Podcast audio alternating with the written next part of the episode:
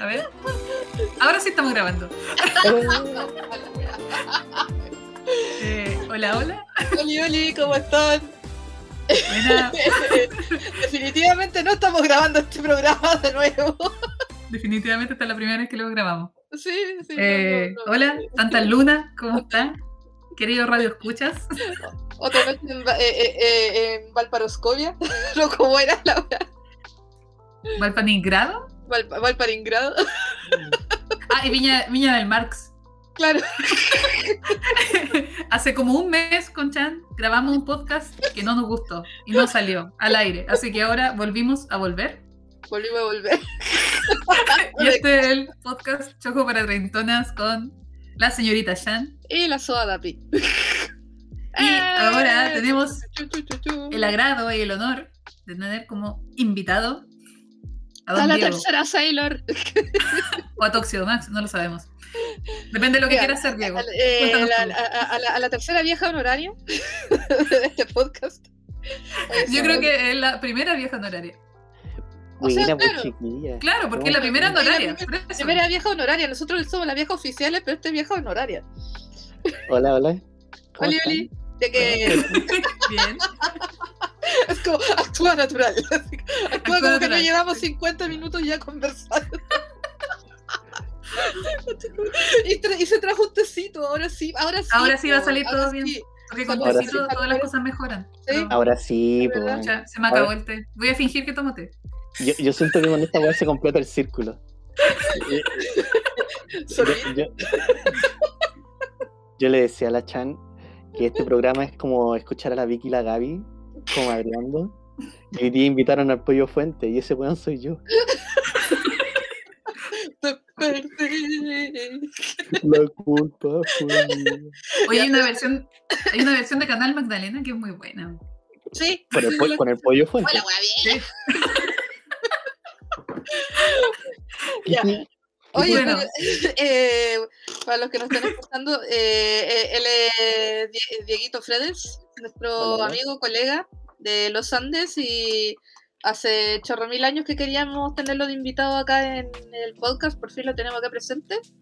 Eh, Diego, muy rápido, cuéntale a la gente que nos está escuchando qué es lo que haces tú, etcétera, etcétera. Yo quiero decir algo antes de que Sí, sí, dale, dale. Sí, Diego- sí, Diego se decir presente. Quiero decir algo eh, Pero, pero, súper pero- breve. Está pasando el tren y no se va a escuchar ni mierda. No, si se escucha. ¿Se escuchó? Muy bien. Yo creo que esas cosas de la vida diaria enriquecen Sí. este querido podcast. Y yo Bueno, quería dar las gracias a Diego porque Diego es la primera persona que creyó en nosotras. sí, eh, Ah, muchas gracias, Diego. ah. Sí, pues, Yo creo que sin bueno, Diego no hubiéramos grabado el capítulo 2. No, sí. Que en realidad era el 1, porque el primero fue el 0. Espérate, espérate. claro. En este eh, momento estoy como la, como, la, como la vieja del meme, así de los La vieja de, la- de los cálculos. Pero es que grabamos el capítulo 0 y después grabamos el 1. Entonces sin Diego ni siquiera hubiera existido el capítulo 1. Mm, sí, oye, yo me acuerdo cuando escuché el primer podcast, weón, y fue como, oye, me, me gustó cómo estas gallas hablan de Sailor Moon, weón, es como podía tomar tecito con esta al lado. Y ahora está tomando tecito en el podcast. claro. Cafecito. Solo. Ah, cafecito. Mira, nivel superior. Es que está los si esta, weá- esta weá es café en polvo nomás. eh. Sigue siendo nivel superior porque la Chan no puede tomar café. Sí. Entonces solo se lo está imaginando. Gracias por restregármelo en la cara, par de malditos. Yo no he hecho nada. Es que muy de señora no poder tomar café por alguna razón médica. Yo creo que eso te corona, te corona de señora. Sí, para los que no cachan, a mí eh, hace como un mes y tanto, tuve que ir al doctor y me prohibieron el café para siempre. Forever. Oh, Dorime. ¿sabes- ¿Sabes que si a mí me prohibieran tomar café, eh, para mí es motivo de suicidio, weón. Yo creo, mira, Idem. Idem. Sí, yo, eh, pucha, es que quería ver la temporada que sigue de My Hero Academia y bueno, Oye, ¿sabes que me han dicho que los retome, motivos para vivir. Me- me han dicho que retome con el manga de esa weá que está muy bueno, pero pero no sé, weón. Yo, yo lo dejé cuando terminó el arco de eh, de como de cuando hacen como un concierto. cuando, Ah, eso pasa en el anime. Claro, yo Sí, ni siquiera de- había llegado ahí todavía. cua- cuando Deku pelea con un villano que tiene como un bigote, que me Oh. caía, que me caía súper bien, Mr. Gentle. Pero yo siento que se cagaron a Mr. Gentle, pero como quisieron, a nivel guion, porque yo lo encontraba tan bacán que lo encontraba, encontraba injusto que un pendejo culiado como el Deku simplemente le pegara tres patas y se lo cagara, se lo llevaran preso, cuando de verdad era una súper buena crítica, weón. Como el hecho de que los villanos no son malos porque los buenos quieran serlo, sino que muchas veces están agobiados con, agobiados con tantas necesidades sociales que tienen que actuar por, por, por lo que son, ¿cachai? Y no, llega Deku, le pega tres patas y lo lle- lleva a la cárcel, fin. Cuando era una buena posibilidad de que el personaje se desarrollara desde un punto de vista diferente, ¿cachai? Eh, en realidad, como yo solo vi el anime, todo eso me lo perdí. Pero me parecía muy bacán que hubiera un villano youtuber. Sí. Ah, De hecho, es un villano youtuber. Sí. Y, Oiga, pucha, señor yo, Diego, yo me sentí mal por lo que le pasa a Gentry, weón. Ya, pero... Ah, disculpa. disculpa, pero es que no se ha presentado usted. no, pues. Ah, ¿Qué- ya. ¿Quién es? ya, ¿Qué hace por la vida? ¿Qué, ¿Qué le gusta hacer? vida? Me gusta ¿A qué dedica su tiempo libre? Eh, como era eh, eh, signo, signo y, y tipo de sangre, como los, como los japoneses. Hola, como, soy Diego. Hola, soy Diego. Hola, soy. Tengo, tengo 30 años. Me dedico a dibujar, me dedico a escribir cómics, me dedico a colorearlos también. Y también me dedico a dar talleres para niños, niñas, niñes, jóvenes eh, relacionado al cómic. Lo que es diseño de personajes, como, cómo tener las bases eh, narrativas para contar una historia en viñetas. Y incluso la DAPI, digo no, la DAPI no, la, la Chan el año pasado, No, yo no. me- la Chan me ayudó a algunas clases online el año pasado. Así que ahí estamos po, con el pie al cañón y ahora en julio, segunda semana de julio, empiezo nuevamente un taller online, pero esta vez enfocado a niños eh, de colegios rurales, de acá de la zona de los Andes, como estos colegios que están dispersos hacia la cordillera, Río Blanco, Calle Larga, todos esos sectores que es como bien difícil el acceso, bueno, no sé si tan difícil en estos días, pero que sí todavía son niños que estudian en establecimientos bien alejados. Ujú. ¿cachai? Entonces, como para acercarles un poquito eh, el mono chino o las viñetas de superhéroes o los dibujos o contar historias, y para eso estoy yo. Así que eso es lo que hago. Qué bacán. nice, nice, nice. Hoy estoy un poquito, eh, ¿cómo se llama? Cuadrado todavía, pero ya me iré aflojando a medida de la conversación. No te preocupes, aquí somos terrible mala junta. Te creo. sí. ¿Cómo era la conversa que tuvimos el otro día? Que era como que te había dicho que yo me di cuenta de que dije, hoy mi amigo igual como que siempre son todos buenas juntas. Claro, la mala junta soy yo. Así que si Claro. todos tus amigos son buenas, o sea, son como buena gente y toda la cosa, sospecha. Esa es la verdad. En, en mi círculo de amistades, yo soy como el weón buena junta, weón. El weón que no toma, el weón que le podéis pasar las llaves del auto para que te lleve curado a la casa. Yo, Eh, yo sería el amigo que te tienes que llevar curado a la casa. De alguien, ¿no? Igual sí. Ya ha pasado, ya ha pasado. Ahora que lo pienso. Lo ¿Por siento, qué te digo que no? Sí, sí. lo siento, Chan. Lo siento, Chan. Ay, puta, estoy teniendo flashbacks de Vietnam, weón. Yo no, porque no me acuerdo. Me consta. Oye, sí. Ah, pero qué, ¿Cómo- qué cómo lindo se- tiempo. Lo- qué lo- ¿Cómo lindo será, tiempo. decirle, ¿Cómo será decirle ese meme a un veterano de la guerra de Vietnam, weón? Así como, oh, viejo culiado, tengo, tengo flash de Vietnam, y el weón te queda mirando con una cara de, weón, vos no estuviste ahí, no Bueno, viste el infierno. Claro. No Y es por eso que todos nos vamos a ir al infierno. Eh, Pero, eh, una, una pequeña ventana, quiero recomendarle a la gente que vea la edición que está de Apocalypse Now en Netflix. Que el corte Redux, el último que se pegó el Coppola, y está de puta madre, weón. Ah, ahora está en Netflix. Sí, está en Netflix. Ah, yo lo descargué hace muchos años de torrent. Ah, Ya. dale. ¿Cómo? Cómo?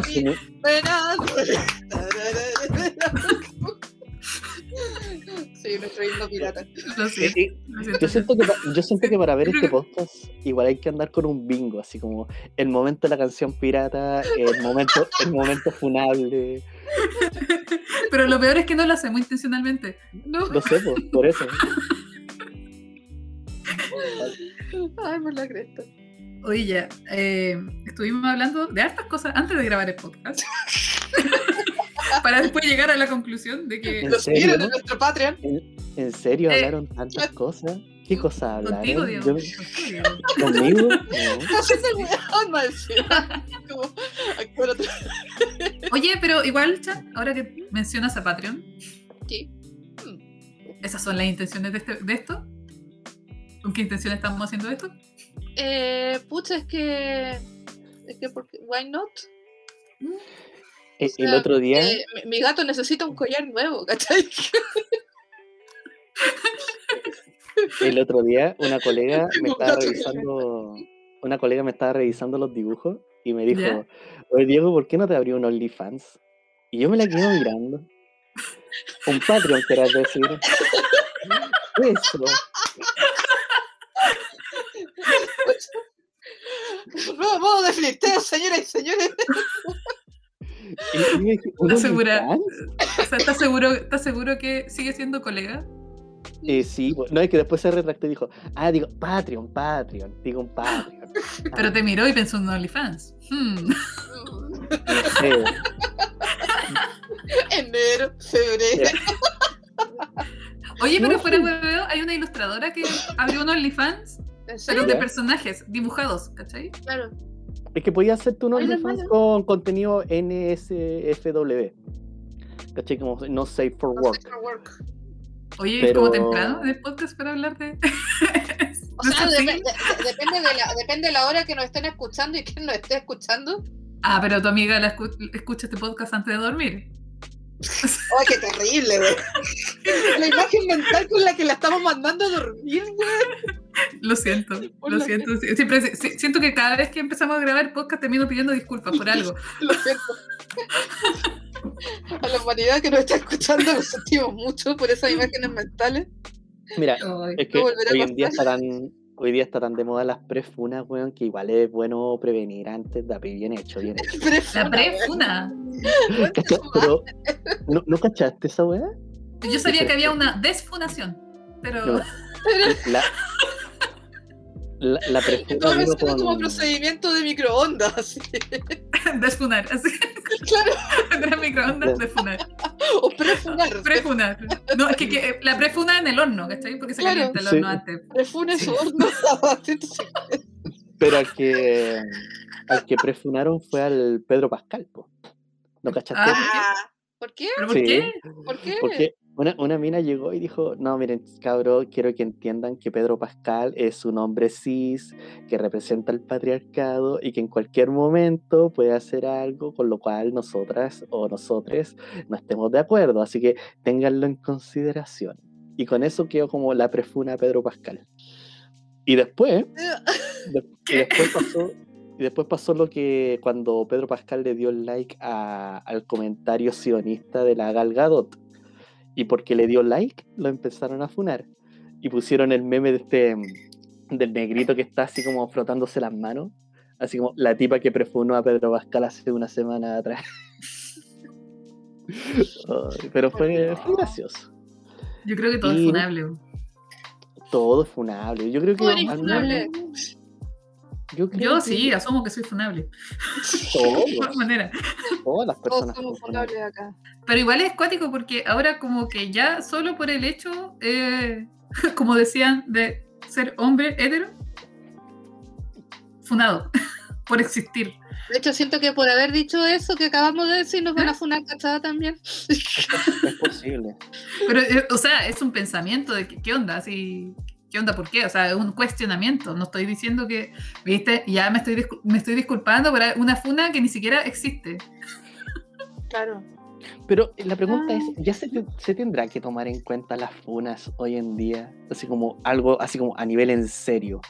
Eh, igual sí, o sea, siempre va a ser necesario O sea, independiente de todos los casos que, puta, viste, ya nos pusimos serios por la cresta, ustedes dos nunca aprenden, güey, que, que no lo ¿Qué? nunca más a pasear, güey. Yo estaba preguntando, tono ¿Qué huevo. hueá qué hueá pasó acá? ¿Qué pasó, Soachan? ¿Qué pasó? Se me frió el té, eso es lo que pasó. Pero Vicky, Por Dios. Pero Gaby. Oye, pero, pero Gaby. oye, ya, No, pero pucha, sí. Sí, no, lo que pasa es que eh, el mundo de internet de repente anda muy reactivo y uno se pone, a veces, se- se- a uno le llega la paranoia, a veces como, como creador de contenido, creador de contenido, hasta que usé la frase, esa frase, como, ya, güey. Pero, pero si no, ¿cómo le decís? ¿ah? Si no, ¿cómo le decís? No sé. Ahora ustedes son creadoras de contenido o hacen un podcast. De repente sentí, sentí la franela y, y- y los lentes de y los lentes de marco grueso caer Oye, ¿qué, qué te pasa con los ¿Qué, lentes de qué te Marco? pasa? En este momento, yo, Dati, muevo mis lentes. Y Diego, Marco para los que no lo conocen también, está, está- está ostentando. Mira, voy, a, voy a poner mi, mi postura Kendo. Claro. Y sí, Diego pone su postura viendo. Perdón, perdón, que hay que repetir la talla que no quedó en el otro podcast. Es que, Es que no- Diego no- está con una postura de Gendo y Cari en la oscuridad. Saca la foto ahora, pues Dapi, saca la foto Pero ahora, si po. ya lo había sacado, Aquí acabo No. de sacar un ah, que tengo que sacarla de nuevo. Sí, po. Ya, oye, oye, pero, pero, cara pero- foto. Pongan cara foto. Ah. Listo. Ese silencio es porque sacamos una foto. Ya, Sí. oye, pero a los temas de hoy día. Los temas hoy día, eh, había muchos temas, pero al final descartamos algunos, nos pusimos, nos fuimos por la rama, nos pusimos muy serios, eh, pasó de todo antes de este podcast. y después dijimos, ¿y si hablamos de Clamp y hablamos de Sakura? Sí, no es malo, no es malo. Eh, no es malo, no es malo. Sakura, yo malo. tengo tanto, yo tengo tantos recuerdos de las clan, por todo gracias a la televisión abierta de esos tiempos hermosos de los 90. Yep. ¿Quieres hacer los Oh. honores, eh, Diego, de resumir Sakura para la gente que no sabe lo que es Sakura Card Captor? Que puede existir gente que aún no sabe lo que es Sakura Card Captor. Pucha, en, en- en- en resumidas cuentas, es una comadre que se encuentra con un libro de cartas mágicas en, en donde se la encuentra en un sótano o en, En la biblioteca del En la biblioteca de su casa, que estaba en un sótano. Ah, sí. Weón, ¿quién tiene una biblioteca en el sótano de su casa, weón? Los japoneses, pues. Oye, weón, no, no sé, weón. No sé qué onda pero- la arquitectura de ese universo. Creo que era la oficina del papá. Mm. Oye, el, el viejo que haga un inventario, weón, de, de, de esa biblioteca, weón, porque, weón, tener un libro de hechicería ahí, weón. Pero papá estudiaba arqueología, ¿o no? Y no sé. Pe- O era arqueólogo, una cosa así. Algo así. Bueno, el, así. tema, el tema es que. Diego, pero sí. Ya, sí, sí, el tema es que abre este libro, unas cartas se dispersan y eh, el Kero, que es como un guardián de estas cartas, le encomienda la misión a Sakura de que las busque y devuelve el equilibrio a- a- al mundo porque estas cartas sueltas pueden hacer colapsar el, el espacio continuo todo el tiempo, no sé qué wea. Pero... eh, O sea, las la cartas se revelaban. Sí. La- la Se revelaban que- y estaban haciendo la, dejando la cagada por su cuenta. A todo esto, Kero es, un, es como el, es como la mascotita adorable. De, ya, de, de partida, esto es una historia ultra chollo, eh, ultra magical girl. ¿Cachai? Y es una niña de 11, 12 años. 11. Claro, tiene como 11 años, 10 incluso. creo. ¿Diez? Era chiquita, era como, tenía como 11 ¿Qué, años. qué- qué le dan a los japoneses, weón? Bueno. bueno, Y tenía una estética muy bella. Y Kero es como este, el típico animalito que acompaña a la heroína de esta, de estas series de Magical Girl. Y es el guardián de estas, cartas y el que le dice, eh, y el que le explica básicamente la misión a esta niña. De que va a tener que hacerse responsable de reunir todas las cartas que se dispersaron por el mundo cuando ella las liberó sin querer para que no quede la embarrada en el universo, básicamente. Entonces tiene, eh, adquiere su varita mágica, que en este caso es como un bastoncito que se puede transformar en muchas cosas. Y cada capítulo, y, y ahí la Dapi está eh, eh, en cámara mostrando su colección de estoy, cartas estoy, clave. estoy luciendo mis cartas club. Claro, Marca Salo. claro.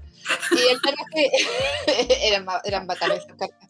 inapetecible. Cada capítulo trata de ella tratando de recuperar una carta. Y el tema es que las cartas se manifiestan y causan estragos en la ciudad. ¿cachai? Como que adquieren una forma física o, o alteran la- el, el mundo cotidiano de alguna manera. ¿cachai?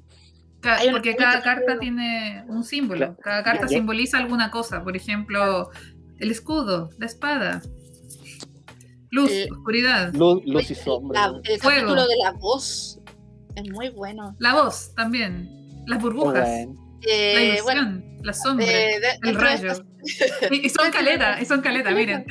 Y son bonitas. Y la Dapi dice, miren, y esto, y esto es Miren. un podcast. Es un podcast, sí, yo estoy mostrando. A ver si se escuchará, si algo así. Sí, se escucha. se Ya, escucha. Algo está invocando. Claro, Eh, pero... Yo, yo lo que me acuerdo harto de Sakura Card Captor es que en su tiempo, en los 90, habían tres series que, la, que en las noticias se criminalizaban mucho. La primera era Dragon Ball por la violencia. Ah. La segunda Porque era Goku significa demonio. porque la segunda, la segunda serie era Yu-Gi-Oh! Porque pensaban que los cabros chicos invocaban weas con las cartas y hay algunos buenos que se suicidaban invocando Exodia. Así. Y, y, la y la tercera serie que daba mucho que hablar en la, en la tele era Sakura Card Captor, porque también... verdad? pues, sí, pues se habían noticias al respecto de eso. Quizás no hizo tanto, tanta bulla como Yu-Gi-Oh! y Dragon Ball, pero sí había tema con Sakura. Con Sakurita también había un tema. Eh, pero yo creo que una de las cosas más interesantes que dio a hablar Sakura Card Captor, dentro ya de la conversación otaku o, en la mesa, es como, oye, si quieren harto Yukito y Toya. Eh, chipeo, el primer chipeo de muchas personas. Pero sabéis que yo también en mi no- yo era más, yo era más grande que la que la Dapi. La Dapi vio esto cuando estaba. ¿Cuántos años tenías tú? Eh, Depende, ¿qué edad Oye, tienes tú? el Diego, eh, el Diego tenía, ya, es que yo, yo, yo en estos momentos tengo 37 y yo era adolescente cuando vi esto. ¿Y yo tengo habría- 31. ¿Y cómo habría sido de pava que yo no me di cuenta hasta que estuve mucho más grande que entre Yukito y el otro chico era, había como y fue como ah ah ah ah, ah, escucha Es que Sí, po. era, era gracioso porque yo, yo veía Puta. Sakura Captor con mi mamá.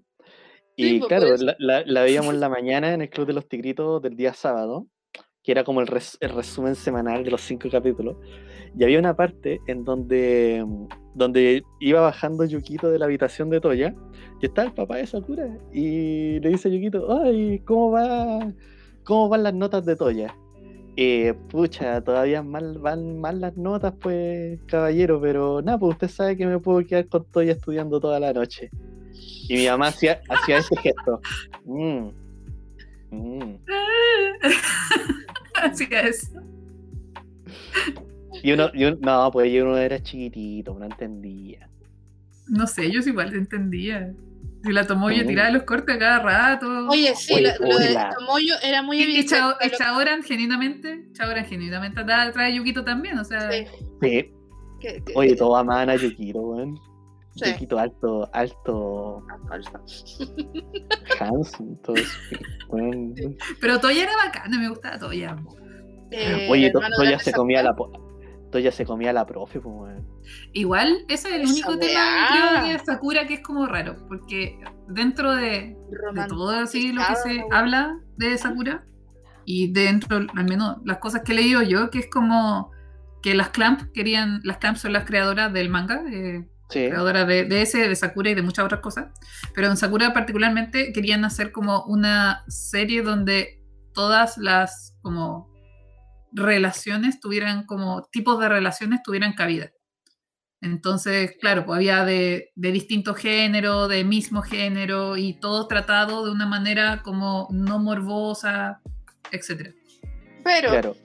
Pero, que también hay, que pero- también hay una barrera. Pero habían un par de relaciones con diferencia de edad que son bastante cuestionables y funables. sí, Y así de, oiga, esto no es normal, esto no está bien. weón, y había e- era sutil pero también se hacía vi- evidente ¿cachai? Eh, que O sea- había había un intento muy explícito de una entre comillas relación amorosa entre un profesor y una de las compañeras de Sakura. Estamos hablando de niñas de 11, 12 años. Y el profesor que tendría que haber tenido un título universitario para poder hacer clases de tener al menos 24, y que, llevaba, claro, y que llevaba su rato haciendo clases más encima. Claro. ¿Cachai? E, está el tema de la profesora Mizuki también. también, sí, la profe con Toya y Toya debería haber, no sé, haber tenido 13, quizás, sí, porque hablan también de un pasado. Sí, porque Toya igual tiene como 17, no, sé si está en el liceo. Toya tiene, sí, Toya tiene 16 por ahí. Porque eh, se establece, se establece que está en secundaria en el último año para entrar a la preparatoria. de hecho, ah, eh, claro, está como la mitad de la media de acá. Sí. Claro. Y sí, pues. Eh, que, es que lo que pasa es que las clams son muy celebradas en el sentido de ser muy open mind con respecto a las relaciones que tienen sus personajes, pero lo open mind a veces se les va un poquito de la mano, o sea... Es que viene también de una cultura que normaliza mucho una weá que no debía normalizarse tan, no debería normalizarse.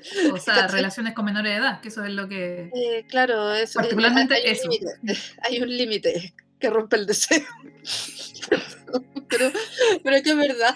¿Cachai? Eh, oye, que acá que no metimos en ese tema porque me, como, que se junta un poco con Carecano, con Caleta de otros chollos donde hay como. Donde teníamos ganas de reclamar.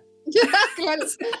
Pero, Es que yo creo que, más que reclamar es un poquito cuestionar un poco e, ese, ese tema, o sea, porque son obras que igual son como de hace cuánto, 20 años atrás, ¿cachai? Y, ojo, eh, y, hay una gran parte de la comunidad que incluso lo que nosotros podamos cuestionar o criticar, igual como que es, esa parte de la comunidad celebra un poco ese, ese tipo de esa existencia de relaciones. Lo cual uno ya empieza a levantar un poquito la ceja y es como. Mmm, ¿Qué es lo que me pasa, por ejemplo, a mí con Call Me By Your Name? Pero ahí no me quiero meter porque ya me retaron. No, si no te, nadie te retó. No, acá, de acá no, de acá no. ya le conté la chan esa historia y no la voy a repetir acá, así que. pero, O sea, yo creo que lo que está dentro de eso, pensando también en. metiéndome en las patas de los caballos y hablando de Call Me By Your Name que es una película, para quienes no están familiarizados, una película que no sé muy bien de qué nacionalidad es la película, pero sí la, se... la, película es una producción eh, estadounidense, eh, pero se grabó en Italia y está dirigido por el director italiano Luca Guadagnino, que también tiene, eh, ¿cómo se llama? Que dirige también una maravillosa película de terror, que es Suspiria, que es el, en cierto modo el remake de la de Dario Argento, pero tiene sus diferencias bien bacanes, te diré. Pero tiene esta Call Me By Your Name que yo le planteé a la Chan que hay algunos puntos que me parece problemática la historia, pero no tanto por la historia que cuenta, porque la historia está bien contada, está bien narrada, pero eh, yo siento que hay algunos aspectos de la historia que si tú le tiras un poquito la vuelta, se te transforma un poco eh, en una historia problemática pero no es la historia que cuenta, así que por eso no, no me voy a meter ahí, porque es, ya sería hablar de una, de una obra a nivel extra cinematográfico, porque no es lo que me están contando en pantalla. Claro. O sea, y dejando como en claro, eh, la película que recién mencionamos es mayor de 18 años y no es en monitos. Hay mucha gente que no escucha que eh, de hecho, le han contado a Chan, por ejemplo, que han sacado ideas de cosas para ver con niños, con sus hijas, hijes. Después de escuchar este podcast, claro. Después de escuchar el podcast, eh, mencionamos algo mayor de 18 años, eh, con temática LGTB y que además tiene algo como que, igual dentro de lo que hemos conversado, es como un poquito problemático el tema de relaciones con diferencias de edad. Digamos que una de las personas sea menor de edad, que es lo que queremos de queremos sacar nuestro impulso de señora y decir, no, eso no se puede ver.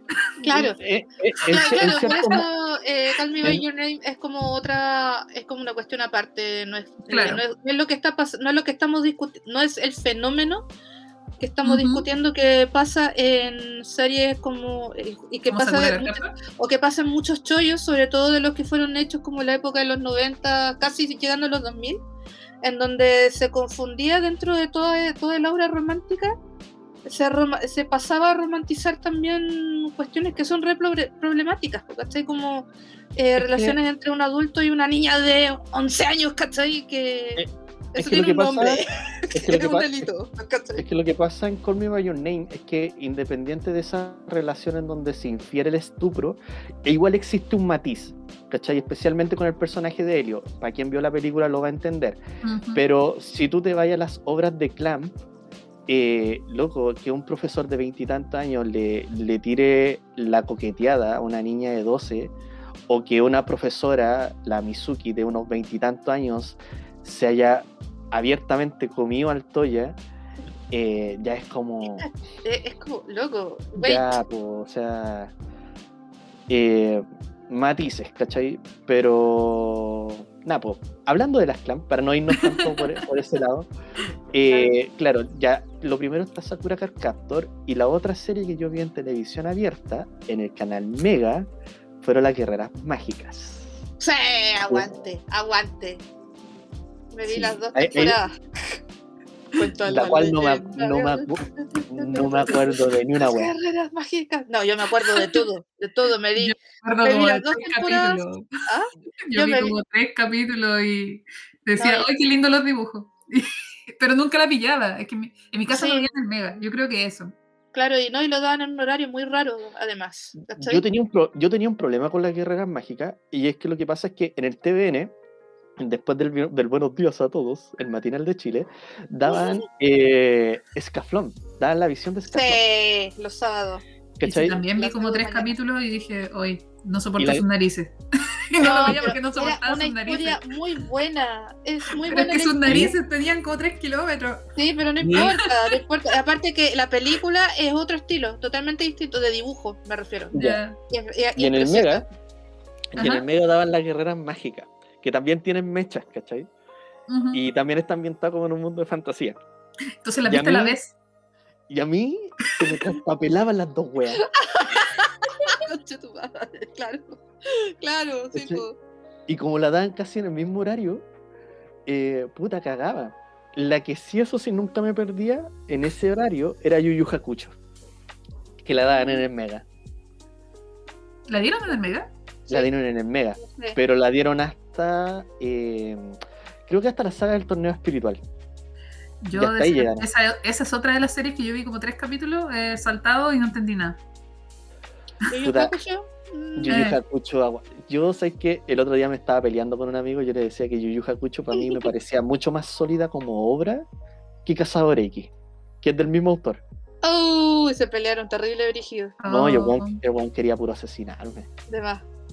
Es Y que yo creo que Cazador X tiene una cuestión así tan fuerte como Dragon Ball. Sí, Así de fanatismo. podí- no, no, no no podía escoger una pelea así de brígida, Diego. No, y, Es que, es y que, pensar ¿sabes que vaya a mí, llegar a algún consenso. No, no, no. a mí lo que a mí me pasa es que Es como tratar de querer meterse a, a- a la, plo- a, a la... No, ya, y me iba a, mand- y me iba a mandar una talla pesada. Pero yo, yo no, yo. Oh, oh, oh.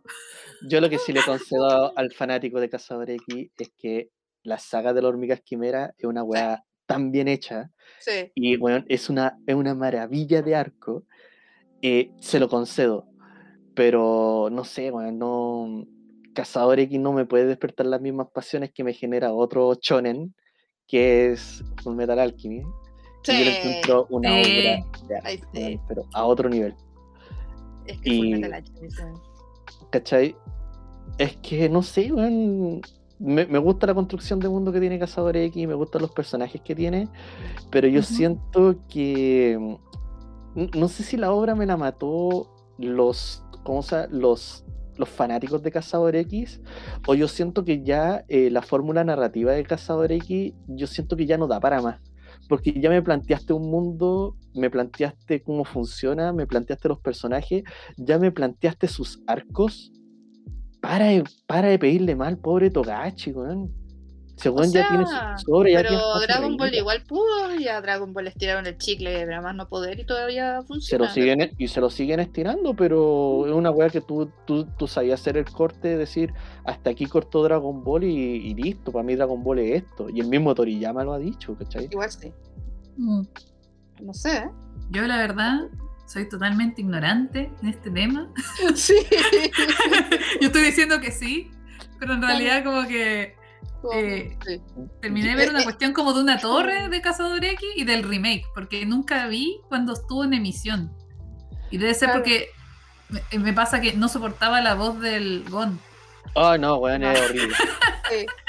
Entonces, yo escuchaba esa voz y escuchaba el opening o el ending. El ending creo que era como muy chillón. Era como. "La, la, la", una cuestión así. Eh, yo me acuerdo que yo veía, yo me acuerdo que veía Cazador X en el Club de los Tigritos. Y como a esa hora, porque yo llegaba del colegio, mi mamá me tenía listo el almuerzo y almorzábamos Ah. juntos. Veíamos Cazador X y ella me decía, ¿qué chucha le pasa en la voz a ese cabro culiado?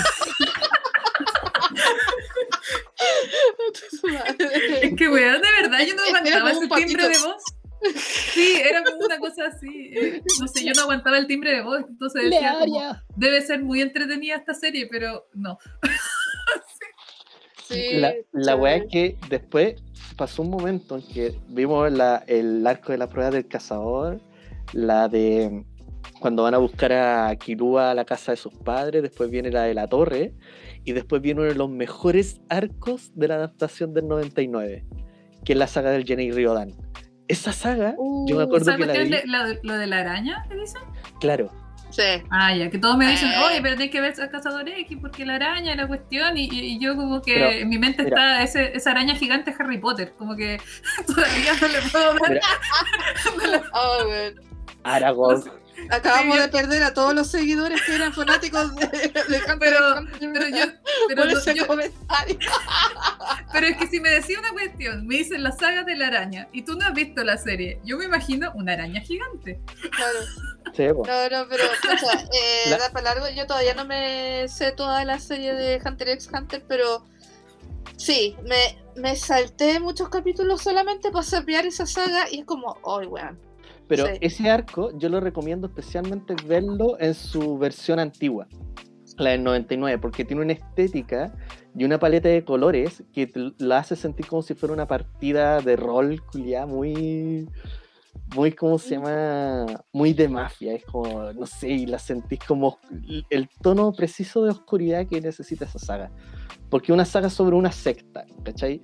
y esta secta tiene cierta incidencia en una subasta por una weá de un juego que te, que te mete dentro de él y que es una weá que cuesta miles de millones de dólares duran- dentro de este mundo.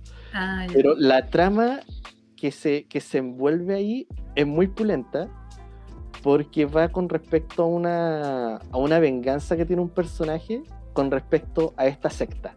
Porque esta secta de, eh, aniquiló a toda su tribu. Ah, ya, ¿cachai? ahí entendí. Aguante. El ahora Kurapika, entendí va- varios capítulos. el bastardo de la cadera. Y la cuestión es que esa saga, yo ¿Era de vi Curapica con- o, o era el otro? Kurapika, pues el de los ojos rojos. Ya.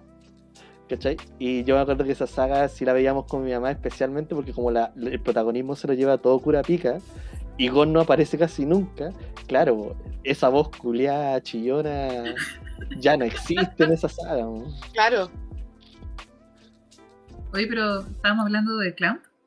Oye, sí. Oye, ahora Oye, ya pero- hablamos de otra cosa. Oye, no, pero hablando de Clamp, una, bueno, una, una saga que a mí me gustó muchísimo, pero pensé que se me perdió el mix. Ahí están. No, eh, es, que era, es que era bacán. Es que a mí me marcó mucho la adolescencia, cuando estaba recién empezando a, a ver anime que no daban en la tele abierta. Que Oye, por. Qué bacán que podemos ser amigas ahora, porque si hubiera sido en ese tiempo y hubiera sido una cabra chica culiada, que te hubiera dicho, ¡Ah, Y hubiera ido, eso es lo más chistoso. y hubiera sido como esa. Hubiera terminado tú sacándome a la rastra del evento. Por Dios. Sí. Pero sí. Ok, cosa- cosas de la diferencia de edad. Oye, ¿sabes qué Oye, pasó? pero- Perdón, perdón. Ah, dale, no, Chan, dale, Chan, dale nomás. No, no, es que, iba- es que sabéis que había una serie muy buena de las Clamp y que a mí me, me sorprendió porque por lo general Clamp tenía toda esta como... Eran conocidos por hacer cosas muy kawaii, muy, de estética muy bonita, pero yo vi eh, eh, X Clamp 1999, así se llamaba la... o, o X 1999. X- Exclamp. Ex, básicamente. ex Clamp. Oye, y es muy buena, pero era sangrienta, pero el, el- el concepto lo encontraba tan la raja. Y más encima yo estaba, imagínense, yo estaba como en segundo, tercero medio, Mm. estaba empezando a descubrir el power metal. Ah, claro. Estaba pegada con el señor. Claro, estaba Aguante pegada primero. Sí, ex Japan todo el rato. Tenía un videoclip con las imágenes de esta serie, pero a toda raja. Sí, era muy que más bueno. encima tenía unas secuencias animadas, weón, de, eh, de, de cámara subjetiva con una fluidez de animación que te morí. Y, y nada, pues, Y había una entonces- tensión entre los protagonistas muy bacán. Sí, eso es lo bacán y te lo, y te lo hacían Uh, la, la. evidente. Sí. Como que e, era bacán que había casi un, un cuasi triángulo amoroso ahí. Entre dos, un entre- amoroso, eh, en- sí, entre, pero principalmente entre dos chicos y una chica, pero la tensión estaba. Pero la chica era la hermana de uno de los locos, Claro. así que Sí, no es triángulo. No, no, no es triángulo, pero era. Había Romboide, por eso digo, romboide. Por eso. Puta, sí. Y esa serie, pucha, era- eh, eh, tenía una banda sonora maravillosa. Eh, yo- lo, lo que sí, yo vi primero la película y después empecé a cachar y no alcancé a ver todos los capítulos de la serie. Es que primero es la película, creo que Claro. primero es la película. Y después la serie viene como a rehacer algunas cosas. Claro. Y se decía mucho en esa época, circa no, 1999, por ahí. de, eh, porque con Scaflón hicieron lo mismo también, pues, que primero fue una película y luego lo adaptaron a serie, ¿Ah, sí? con esas narices No, grandotas que te cargan. Scaflón es serie, después película. ¿Estáis seguros? Yo lo Sí, entendí sí, al sí. revés. ¿eh? Igual, que yo podemos no preguntarle a. Don Wikipedia. Sí, Claro. En este momento me siento como hacker, así como. ah, Claro. no, Hackerman, como el del corto. Ay, qué buena esa weá. Hoy tenemos que dedicarle un capítulo a esa wea. Pero. Oye, Oye, pero. pero... con Fury y comentarlo la próxima semana, weón. Está muy bueno. Ok, la película es del 2000 y el anime es del 96. Ah, Sí, ya. Este, Buena. Y parece que hay un Sí. remake del 2011. Me estáis wea. ¿En O sea, hay, hay Es algo un que dice. Es un OVA. ¿Nova? es un Ah, ya. sí. Pero es como ver la, la trama de la serie resumida. claro. Pero es como bien te lo resumo así nomás. Es como Claro. bien- Pero, básicamente para lo. que lo resumo. Claro. No, Mira, pero para los mandar que un saludo a la tía Marta.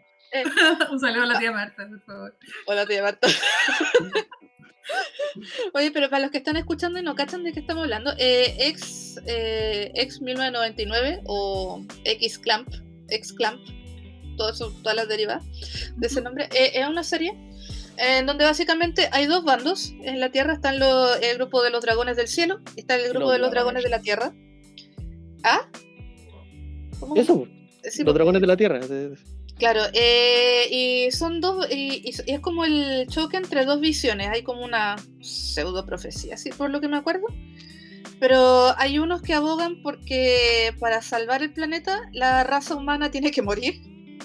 Y los otros abogan por el, derecho de la raza humana a tener una oportunidad, básicamente, dentro de este futuro pues, planeta. Y el tema es que eh, cada grupo está conformado por. Y eso es lo bacán, que no sentís que hay buenos y malos netamente tal. Hay, eh, la serie sí se centra en los dragones de la tierra, entre comillas, que son como el bando con el que uno primero empatiza, pero vais conociendo lo- eh, los integrantes del otro bando y te caen la raja también, po. Entonces tú estás el rato como puta la weá. Lo que, pasa, lo, que pasa es que Sclam juega mucho con el tema del destino manifiesto, en el sentido de que Claro. tú, independiente de cómo seas como persona, tú tienes una, una misión la cual tú tienes que acatar. O sea, puedes ser el weón más eh, happy del mundo, pero resulta que tu misión es acabar con la humanidad completamente. Entonces tienes que luchar contra ese destino manifiesto que tú en parte igual como que no lo querías hacer porque igual que la, igual como que la señora Yolanda te cae la raja pero resulta que la señora Yolanda la tenéis que matar igual en el más adelante ¿cachai? Claro, entonces como que Entonces, les gusta harto jugar con esos dilemas morales, así. Pero una cuestión que me gustaba caleta de esa serie era el sistema Spoiler, de pelea que tenía. ¿Ah? spoiler, la señora Yolanda no es un personaje en Exclam, es un ejemplo Oye, yo tengo una, una duda. o sea, no una duda, me doy cuenta de muchas cosas que en realidad yo nunca pesqué la trama de la historia. Yo solo dije, oh, los chipeo. Y no me acuerdo de qué mierda que- se trataba la serie. Solo es si- decía, oh, igual son súper chipiables los monos. Es que si te lo pensáis, te lo pensáis un poco, todas las obras de Clam son una excusa para, para chipear. Sí. Es como, Sí. es como ese meme de yo veo ex Clam por la trama y aparecen los personajes ahí. La trama. Claro. Y que creo que también influye porque yo lo vi como a los 15, 16. Entonces, a esa edad. eh, Uno está pensando en otras cosas. sí. Como dominar el mundo. Pero No, pero bueno, ya pensaba en dominar el mundo. la wea. Yo chipeaba personajes. No Mira. sé, yo también chipeaba gente, pero mientras pensaba en dominar el mundo. La cuestión es que volviendo a Clam, si yo tuviera que mencionar un, un elemento que tiene es- estas autoras es el diseño tan característico y tan estiloso en sus personajes. O sea, Súper estilizado. es que había una, había una especie como de broma también dentro de los que trabajábamos en el tema de los cómics. Es que todos los personajes masculinos de las Clam eran unas era un triángulo culiado invertido así, porque, porque tenían unos hombros demasiado alargados, bueno, tienen unas- unos Y brazos unas culiados que piernas kilométricas. De hecho, yo me acuerdo de una amiga en ese tiempo que me dijo como, ay, conocí a un loco que tiene espalda de clamp, así, como que se fijaba en eso en los tipos. A ese punto, incluyó clamp. Maestra, maestra. El, Es- el es otro un buen parámetro. Sí, el otro elemento que tenían las clamp era eh, el tema de relaciones extremadamente abiertas. O sea, algunas sugeridas, algunas sugeridas y otras bastante explícitas. Y el otro elemento que yo decía, esta weá tiene que haberla hecho las clamp, es que si la serie o el manga tenía flores de cerezo o plumas, Mm. eran de las clamp. Sí, Sí. sí. Confirmo. Oye, ahora que me acuerdo, Chobits es de clamp, ¿cierto? Sí, Claro. Sí. Eh, también. rarísimo, rarísimo. Sí. ahí, a mí me gustó Caleta Chobits. La vi hace como dos años nomás. Sí. Pero plantea, plantea como volada así como de qué es, Es la Blade Runner, vida. Eh, Es Blade sí, Runner esa weá. pero con, con plumas y sakuras. Sí. Sí, básicamente. eh, oye, pero vay- vayamos explicándole a la gente de qué va cada serie así súper rápido. Eh, Eh, eh, se trata. Ya, eh, en el mundo, básicamente, como que en la nueva manera, entre comillas, de tener. eh, eh, la gente tiene. ¿Cómo se llamaba el modelo? eh, Persocon. Persocons. Básicamente son personas, son una, la, la versión humanizada Eran, de un repli- computador. eran replicantes. Eran Era replicantes. como replicante, era y, y, eh, era como tener un droide a tu servicio que las hace, que te conecta a internet, que te hace las cosas, que etcétera. Pero con Y- apariencia de mina, generalmente. Claro, pero con, con apariencia de, de una niña muy bonita con ropa de gothic lolita casi, ropa de maid, la- las vestían como casi como sirvienta francesa muchas. o sea, Era como una cual- muñeca robot. claro, básicamente. Muñeca muy kawaii, robot. Claro, y estaba como la versión de bolsillo que era súper linda, que era eran unas muñequitas del tamaño de una La mano, Sumomo. La Claro. Sumomo. ya que eran así, lo- era lo mismo pero la versión mini que cabía en, en una manita. Y el tema es que pero que pero que era para solo para la gente que puede pagar ese, era como comprarse un ultra computador muy caro, básicamente. Era como comprarse una Mac. Sí, li- En realidad era muy similar. Era como tener una era como tener un Mac. Ironía. Estoy transmitiendo desde una Mac. pero- Ella, la que tiene Mac. Caché que, caché que trabajé cuatro años para comprarme la mierda esta, pero sí. pero. No, lo siento, eh, yo antes ocupaba, pero ahora me pasé a Windows, ahora volví a mis raíces y a las actualizaciones inde- indeseadas. Terrible. Pero eso, Y- vivo al límite. Claro. ya, pero eh, en resumen, el protagonista de la historia de Chobits es un cabro que no tiene plata, no tiene lucas para comprarse una, y un día se encuentra una de estas muñecas tirada en la calle. Y a, la salida de la pensión. A la salida de su pensión. No te sé. Claro, no te sé. Detalle importante, pensión. A, la, a la vista de canto weón pasara por ahí. Pero Claro, imagínate. Claro, pero justo él se la pilló. Sí. Claro. Igual yo me pillé una vez una impresora en la calle. Sí, yo fui testigo de esa. Y funciona, y funciona, creo que Funciona. todavía. Y la tuvo mucho rato así usándola. Y, y la regalé, de hecho, eh, con el, lo que se echó a perder antes fue el cable, que ni siquiera era el de la impresora, porque la impresora que me encontré no tenía cables. ¿Y a qué viene esto? A nada. Ah, nada. La, la, la Natalie tiene un superpoder que es encontrarse cosas en la calle. Y por eso ella es el rastreador de la, de la party de, de- de RPG que tenemos.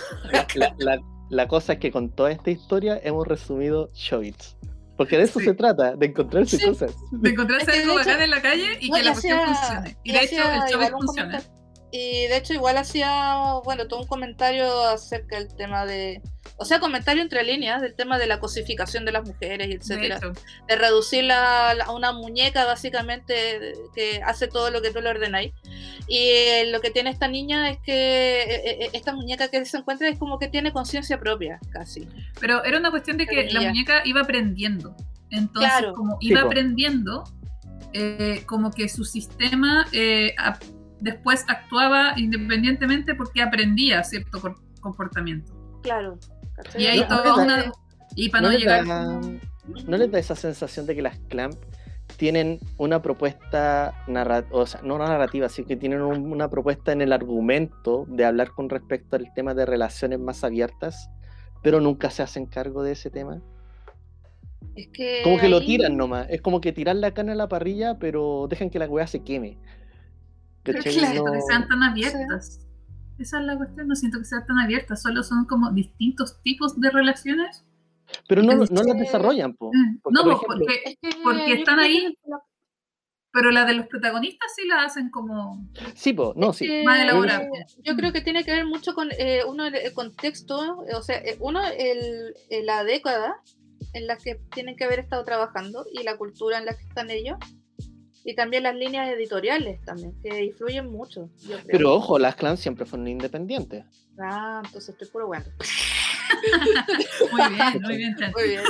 Oye, espérate, yo dentro de eso eh, yo quería hacer mención honrosa a una a un, ma- a un manga que parece que fue anime después. ¿Ya? Que se llama Clover, que es preciosa. Es muy lindo, creo que todavía es manga, no porque hubiera Creo que visto no el la adaptaron a, no la adaptaron No, a anime todavía. muy lindo. Es que, Ah. es que visu- visualmente es una. También tiene plumas, pero plumas robóticas. Claro, es que me gustaba mucho la estética de, de- de ese manga, porque yo soy fanática en ese momento y todavía ahora. Yo era fanática como de con todo lo que tuviera temática como de alas y haditas y etcétera. Y este manga se trataba de lo que estoy tratando de recordar, es como un universo paralelo. Y hay como unas personas que nacen como, o las hacen con ciertos poderes, y el nivel de ese poder eh, se nota por una marca como de trébol que tienen estas personas en alguna parte del cuerpo.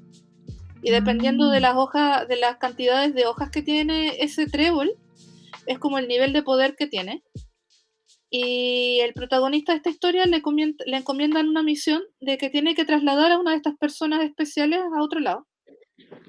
Y, esta, y, y les dicen tréboles a estas personas. Y la persona que él tiene que trasladar es una niñita, como de 14 años, qué sé yo. Y su poder es que ella tiene como Y Diego una tiene el manga. Ay, ay, ay, Lo amo, lo amo, amo el manga. Y ustedes no lo están viendo porque esto es un podcast, que no se Claro, ve. lo estamos Pero- el manga Es este precioso. Eh, Es quiero darle el agradecimiento especial a mi amiga Brana, que Qué me lo regaló este Qué buen verano regalo, qué buen regalo. y es precioso. Faltan dos tomos, eso sí, pero me los voy a conseguir porque me encantó mucho, me gustó mucho cómo se aproxima el tema de la historia. Sí, Y yo creo que es de lo mejorcito que leído de Clan sí, desde Sakura Captor, de hecho. Sí, y es precioso. Ah, y, y lo que decía, esta persona que tiene que trasladar, este compadre que es como un guardia, que sabe pelear y todo, es una niñita que la han criado como en un edificio que eh, literalmente parece una jaula de pajarito. Y ella tiene alas mecánicas que salen de su espalda. Como que las invoca, así desde las marcas de su Oh. espalda, algo así era. Sí. ¿Ya? Y nada, pues y, el- y es casi como una historia, entre comillas, es súper mala la comparación, pero es como la el típico tropo de, no típico, pero como de El Guardián, así ultra duro, que tiene que proteger a un personaje muy inocente. A lo Leon, el profesional, entre comillas. ¿Ya? ¿Cómo Sí, sí, sí, sí, la, sí, la connotación rara, pero. eh, bueno, y, y así parte la historia, en verdad. De ahí después te van mostrando más personajes que también tienen estos tipos de poderes, etcétera. Y hay también una historia, un pasado que tuvo él con una chica que es cantante. eh, su diseño es precioso también. Y ella también tiene la marca de un trébol, pero creo que de una, de una sola hoja, algo así. No sé, Pero- no he leído, no he leído el manga. Solo Eh, estoy... Yo se los recomiendo. Van a alucinar con los dibujos. Yo con el pu- con puro ver la portada me fui a la ñoña cuando vi eso. Estaba como en cuarto medio y fue como guau. sí. Oye, qué tierno. Yo hace tiempo que no escuchaba la palabra irse a la ñoña. Más encima da cuco porque lo dice desde la total oscuridad, se le ve el puro brillo de los lentes. así, Lo cual nadie está viendo porque esto es un podcast. Pero, Claro, pero da susto. Mira, ahí, ahí solamente me brillan los lentes, ¿cachai? o sea, de, ver- de verdad eres el. ¿De verdad? ¿De verdad eres el, personaje anime de lentes? El que Claro. se toca, el que se toca lo- los lentes en la lente y brillan. Claro. A lo, a lo Conan Edogawa. Esa, eh, con eso yo rayé las papas. Todavía. ¿Detective Conan? Con Detective Conan. Pero Aguante. cuando llegué al capítulo 500, paré. paré porque dije, quiero ver otra serie en mi vida. Y eso han, han pasado como tres años y ya van como en el mil y algo. Yo, Así que ahora voy a tener que volver a perder como tres años de mi vida para poder ponerme al día con Conan. Así que como, le dije a un amigo, una todavía vez, no. hay que ser bastante ahueonado como para dejar Conan en el capítulo 700 e ir a ver One Piece y llegar hasta el capítulo número 1000. Uh, Y después, y después leer el manga de Hajime no Ippo, que va con el 1200 por ahí. ¿En serio? Sí. Oye, está bueno, weón. No, yo, esa es la verdad, no, no soy, no soy buena para leer manga, weón. no, Yo igual para sí, nada, pero- para nada, porque me duelen los ojos leyendo con el computador, entonces, como Puta, que, es que lo, lo que me- lo que a mí me pasa es que esos mangas que llevan tantos capítulos, yo, ya- yo me los he leído desde puta, desde que empezó la weá, pues si yo, yo empecé a leer han Hajime pasado no Ippo, 84 años. yo, yo me, acu- yo me acuerdo que cuando empecé a leer Hajime no Ippo, existía una página que se llamaba submanga.es, que era una página de mangas con puros fandub, fansub, diga, ¿Ya? y puta, habré tenido 14 años cuando lo empecé a leer, Wow. y todavía lo leo. Hoy en Holy día tengo shit. 30. Holy shit. O sea, 16 años de tu vida, no, 15 años de tu vida, Leyendo, No, unos 16. buenos leyendo un manga de boxeo.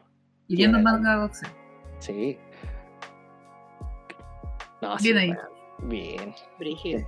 Y yo, yo me acuerdo que en ese tiempo leía harto Hajime no Ippo, Shaman King, Naruto, obvio.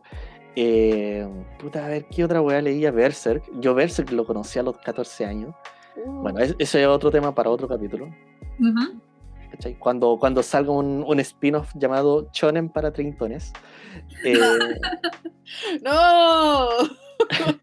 a los 14 años, bueno, es que como a los 14 años me abrí harto a ese tipo de weas. En ese tiempo había muchas obras que leía, pero muy pocas se quedaron dentro de mí hasta el punto de decir, esta wea me va a acompañar por siempre porque es como una obra formativa. ¿Cachai? Como FLCL, esa wea se quedó para siempre conmigo. Eh, Furikuri. Shaman King también. Claro. Eh, Berserk, ¿cachai? Eh, ¿Qué otra wea más? Eh, Trigun, la del Bacho Estampida. Uh, ¿Cachai? Esta weá yo le encuentro como esas weas que. únicas en su, en su tiempo. Y las de Ghibli, obviamente. Bueno, que Ghibli en ese tiempo era náusica. eh, mu- mucho de lo que hizo Miyazaki en ese tiempo. Como que esa weá me caló mucho. Y, y yo creo que el, el espectro ñoño en ese tiempo se abrió mucho cuando el viaje de Chihiro ganó el Oscar. Sí. Como que mucha gente dice que Akira fue como la precursora de que llegara el anime a este lugar del mundo. Y es verdad. Pero yo siento que ya la weá se empezó a- consumir de una manera más masiva en el momento en que el anime fue premiado a esa escala. ¿Cachai? Como la primera animación japonesa en Mm. ganar el Oscar. Como que ahí como que de a poco se fue abriendo más el nicho, porque antes era como Evangelion, weón, o lo veía ahí en el eh, en el Chilevisión todo censurado, o lo veía ahí en los ciclos que hacían unos weones otaku en la USACH. Nada más. O en la católica de Barco, Valparaíso. Con respeto a, los a, a los otakus de los H. Sí. Es que yo una vez entrevisté Mañana a- se nos va, se nos va a llenar el Instagram. Como- No, es que en su tiempo, en su tiempo yo hice, eh, intenté hacer un documental sobre los eventos eh, y el, como el evento ñoño en la quinta región. ya. Y entrevisté a, eh, a un par de personajillos. Un par de weas. Y... Un par de weas. No, no, no, Ah, no, ya. no, de hecho dije para no decir el nombre de la persona, si le tengo mucho respeto. Ah, ya. Entonces no, O sea, es que yo en mi mente que, de que hecho, era- quedé con mucho respeto porque mucho de lo que hacían era recibir el, el VHS sin subtítulos, traducirlo, subtitularlo en formato de VHS con la tecnología Ah, que ya. existía y eso era lo que mostraban. Es que, ¿sabes que yo en mi mente Mm. pensé que iba a decir. Do- yo iba a decir dos weas pensando que tú ya hablabas del Pera y el Salfare. No, Igual. no, para nada. No, de hecho yo, eh, bueno, lo puedo decir, eh, eh, don Claudio Araya, que uno de los que empezó con el evento de anime en la quinta región y que gracias a él como que se hicieron muchas cosas. Eh, íbamos a hacer originalmente el documental ahí, pero al final yo misma decidí como parar eso, Ya. porque eh, al hacer el documental de eso iba a terminar hablando de Kawines. ¿cachai? Uh, y de Kawines como entre la gente que seguía en ese tiempo, que pucha, así como hace 5 o 6 años que intenté hacer el documental, pero como que no era la intención que tenía originalmente con el documental. Que era Dale, como, en el fondo, hablar de cómo juntó a mucha gente que por, otra, por algún otro motivo no se iba a poder conocer. ¿cachai? En el fondo iba a hablar de lo bueno que fue eh, eso en cuanto a términos sociales. ¿cachai? Sí, pues sí, yo, yo creo que al fin y al cabo los eventos eran eso. Y, Claro.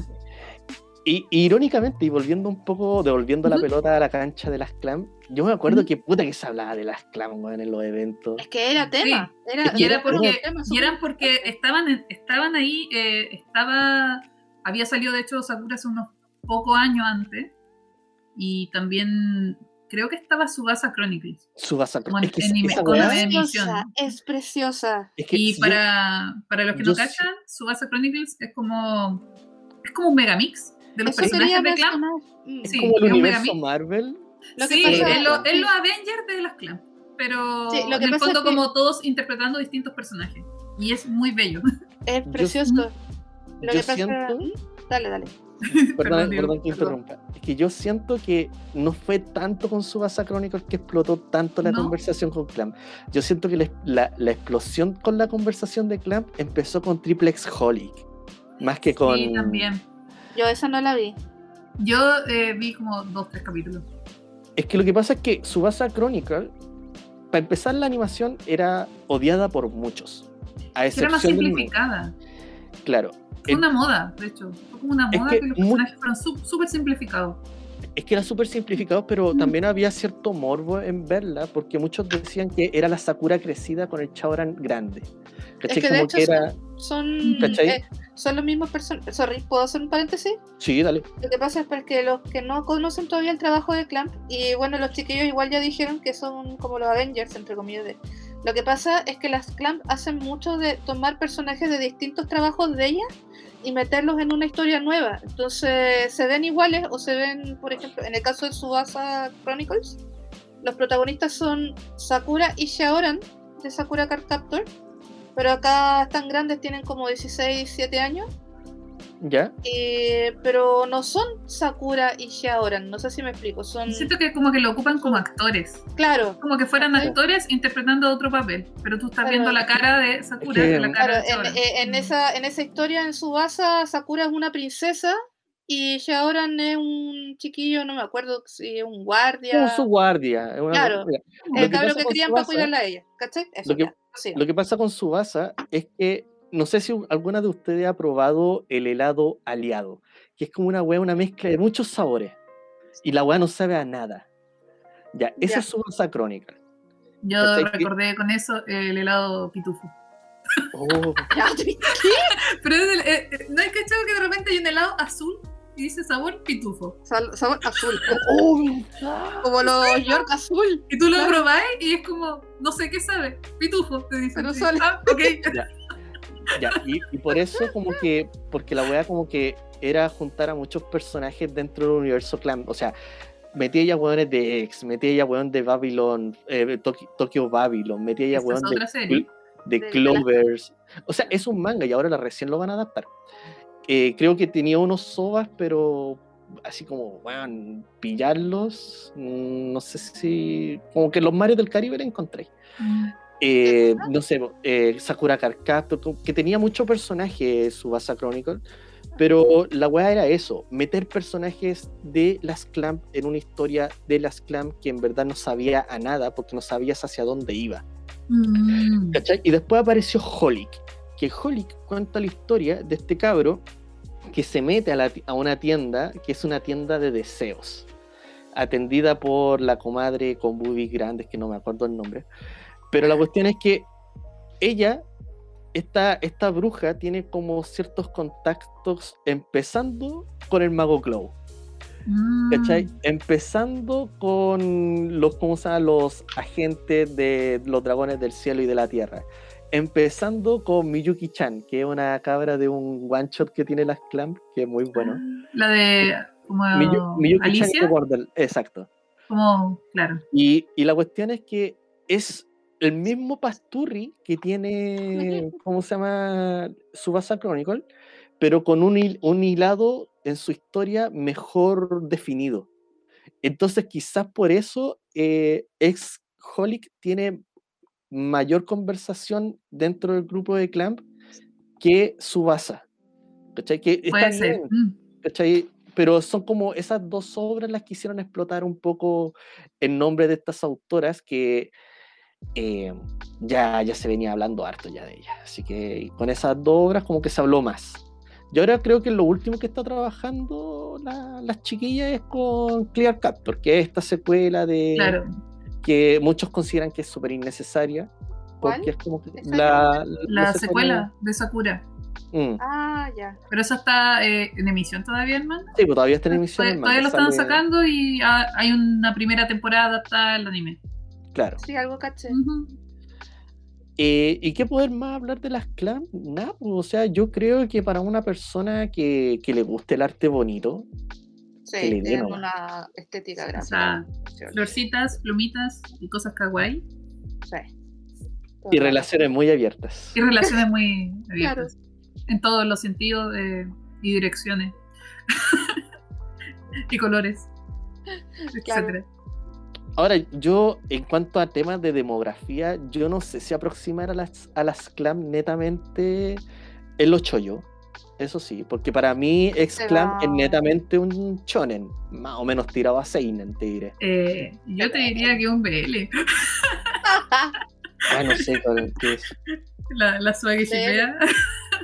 BL significa Boys Love, que es como. Sí, un. un, un- Ah, un- es sí, chollo, es un yaoi no explícito, esa es la cuestión. Claro, básicamente es un chollo, pero la pareja son dos chicos. Listo. Dos- Ya. Pero tiene Es esa que- connotación así, Pero es que- amorosa, romance. Pero es que igual Clamp lo que hace es que como que la deja ahí, así como eso Mm. está a interpretación. Claro, pero es que, Mm. o sea, ya no estamos, es que si, si tú lo mencionas así como voice lover, ya estamos hablando de género narrativo. Y recuerda que Seinen, Choren, Choyo no igual- son géneros, son demografías. Punto Sí, pues de son, son cosas para el marketing nomás. Sí, pues. Claro. Em, De hecho, BL pero- también podría hacer eso. Sí, por, por eso, que Sí, por ejemplo. Podría lo ser, en el que fondo tú- es al público al que está destinado, pero no es de qué trata. O sea, como Eh, que tiene como un, un enfoque así como más o menos general, pero, Mm. pero yo lo digo para puro weyar, en realidad. Sí, pues si está en la, en la, en la académica, pues.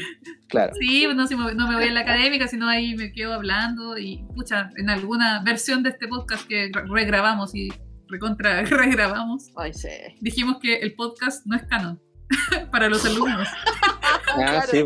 Para los alumnos, alumnos que nos están escuchando, oye, sé que eh, yo- ¿qué hacen acá? Esto no es canon. Vayan a estudiar, carajo. váyanse a estudiar.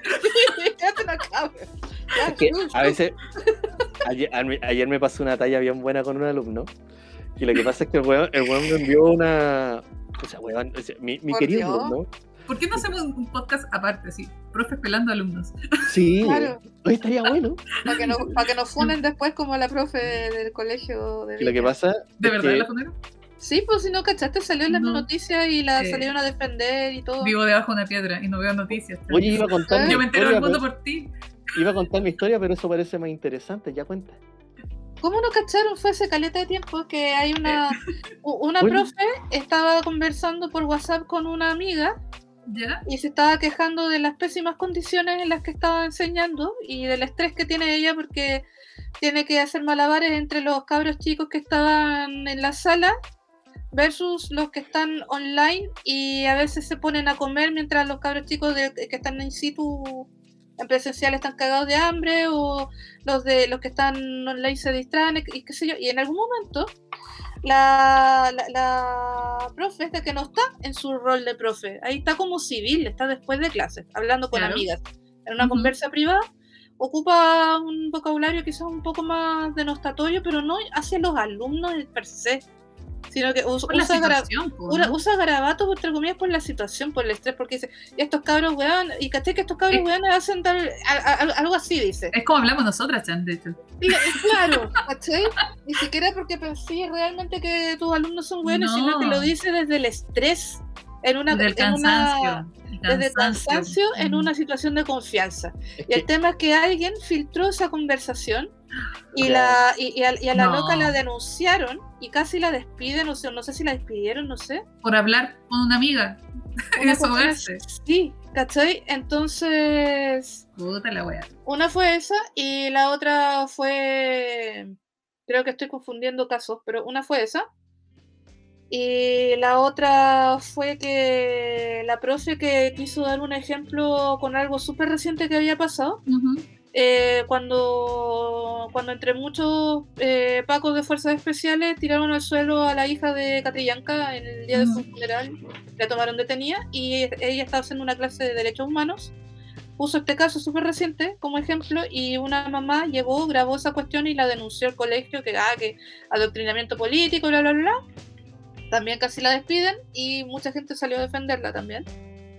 Así que, y eso, en tu cara, ministro de, de Educación. Pero qué cuático que te digan que eso es adoctrinamiento político cuando es un hecho que Es pasó y hecho. acá están Claro. las evidencias. O sea, Y sería la evidencia distinto- estaba en televisión abierta. Claro, y sería distinto cuando es una idea tuya. claro. ¿cachai? Cuando Sí, tú es como un pensamiento tuyo, pero si tú estás mostrando un hecho que aquí está, conversemos sobre este hecho, Sobre, sobre todo porque creo que estaba hablando no solo de los derechos humanos, sino que estaba hablando de sobre los derechos de los niños. Más y encima, ella lo que pone es la imagen de esta niña de cuánto tenía como 8 años. y, me imagino la- que no es un curso como pequeño, no, pues, o sea, para curso- hablar de o ese sea, tema. Era un curso como de, era un- como un séptimo básico. Ya, ya, pero igual sí, a esa o sea, edad igual tenía edad como para poder racionalizar un poco. 14, Claro, ¿cachai? Más encima, es 13 una años. niña, eh, es una niña de la edad casi de los niños que están tomando ese curso, ¿cachai? O sea, que Claro. están cursando esa clase, ¿cachai? Eh, y yo encuentro que era una pregunta súper válida también. una- Oye, bueno, acabamos de hablar de los derechos del niño, entonces, ¿qué opinan de esto que acaba de pasar acá en nuestro país? Y no dijo ninguna mentira, salió en las noticias. Claro. Los cabros chicos en estos momentos ven cuestiones más fuertes que las noticias mismas. Muchas veces los papás llegan y les pasan la, la tablet nomás y ven cuestiones mucho más fuertes que una imagen de una niña que la, tacle- la taclean entre tres tipos. Sí, pues, eso es cierto. Oye, ¿cómo llegamos a esto? ¿Ah? Eh, porque estábamos hablando de que eh, ojalá esto no lo estén escuchando nuestros alumnos, porque esto no es canon, pero Oye, y ya saben, contar la hablando de la zona de nuevo. la Claro. Soda- la Soda-chan empieza a, a- a mostrarnos el mundo real y lo que pasa. Sí, Perdón, chiquillo, se me sale lo y, bolchevique. y- y yo, y yo iba a contar una talla terrible buena. Lo que pasa es que un, al- un alumno me había mandado una imagen de ex Pipel latino y la cuestión es que la página se llama ex XP Pen LA que en resumen diría chúbenla. Pero. Por Dios. Y mi alumno me manda eso y yo no pude evitar no reírme, pero igual yo le dije, oye, igual, eh, eh, igual haga filtro en los chistes que me manda. Recuerda que soy tu profe. Ay, lo siento, profe. Sí, criterio. Ay, por Dios. Es que, ¿cómo le puedo pedirle criterios? Igual me cagué la risa. Eh, a mí me, me acaba, o sea, no me acaba de llegar, eh, ayer me llegó un mail de un alumno que lo único que dice en el título es cuidado con la variante Delta, ¿Ya? nada más.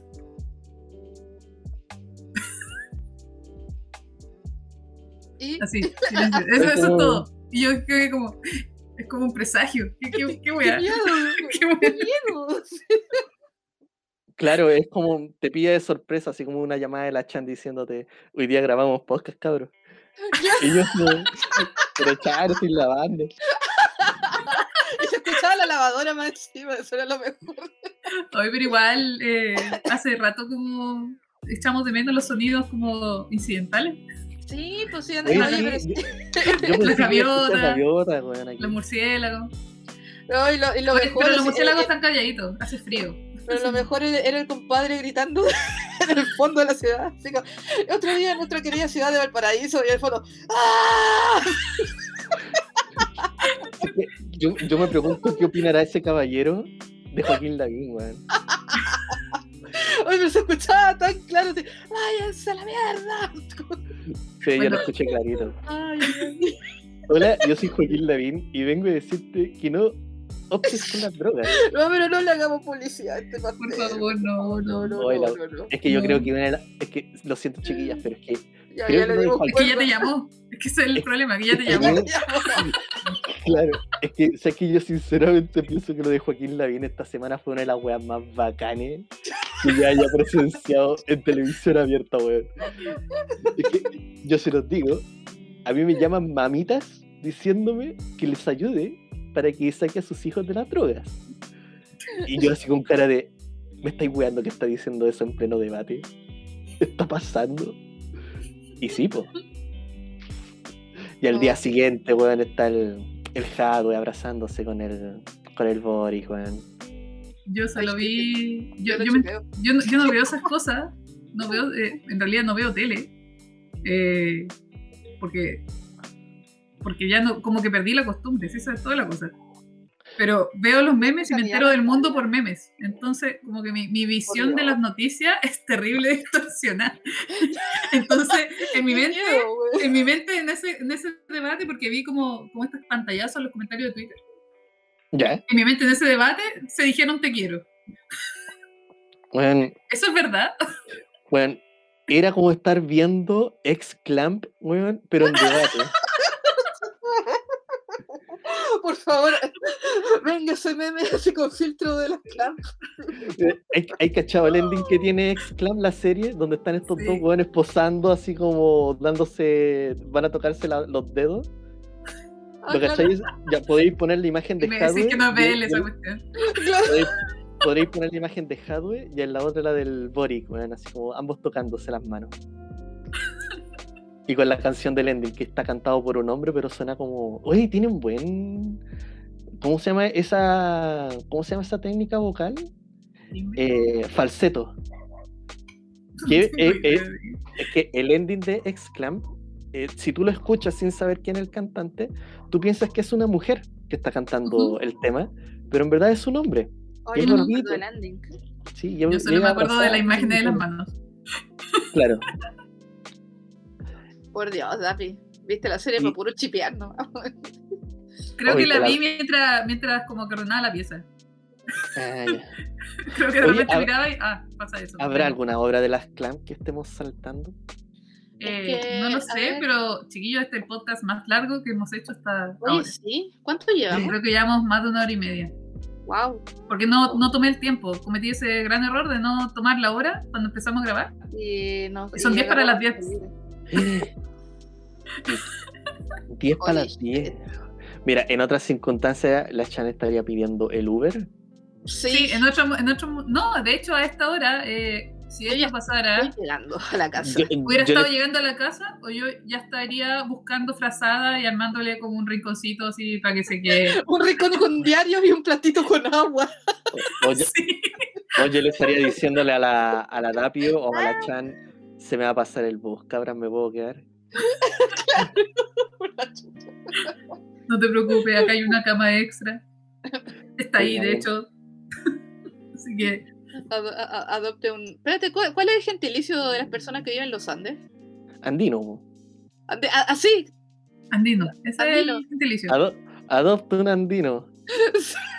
Puta. No me cuadra, pero sí. Tiene sentido, pero no tiene sentido. Los andinos.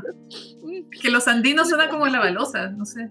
No, no, Los- que para mí. eh, eh, no, a mí me suena como a música andina, pero. Como que la. la, la, la, la- la- la- La imagen la del Diego cuando te calza con la música andina. Claro, como que la relaciona más con el norte, no sé, eh, cultura andina, po, pero el, el Diego igual era. Esta, buena Estoy teniendo cortocircuito en este. Eh, Este podcast se desvirtuó, Brígido. esta, esta buena va a pensar que voy a llegar allá y voy a llegar con una zampoña, weón.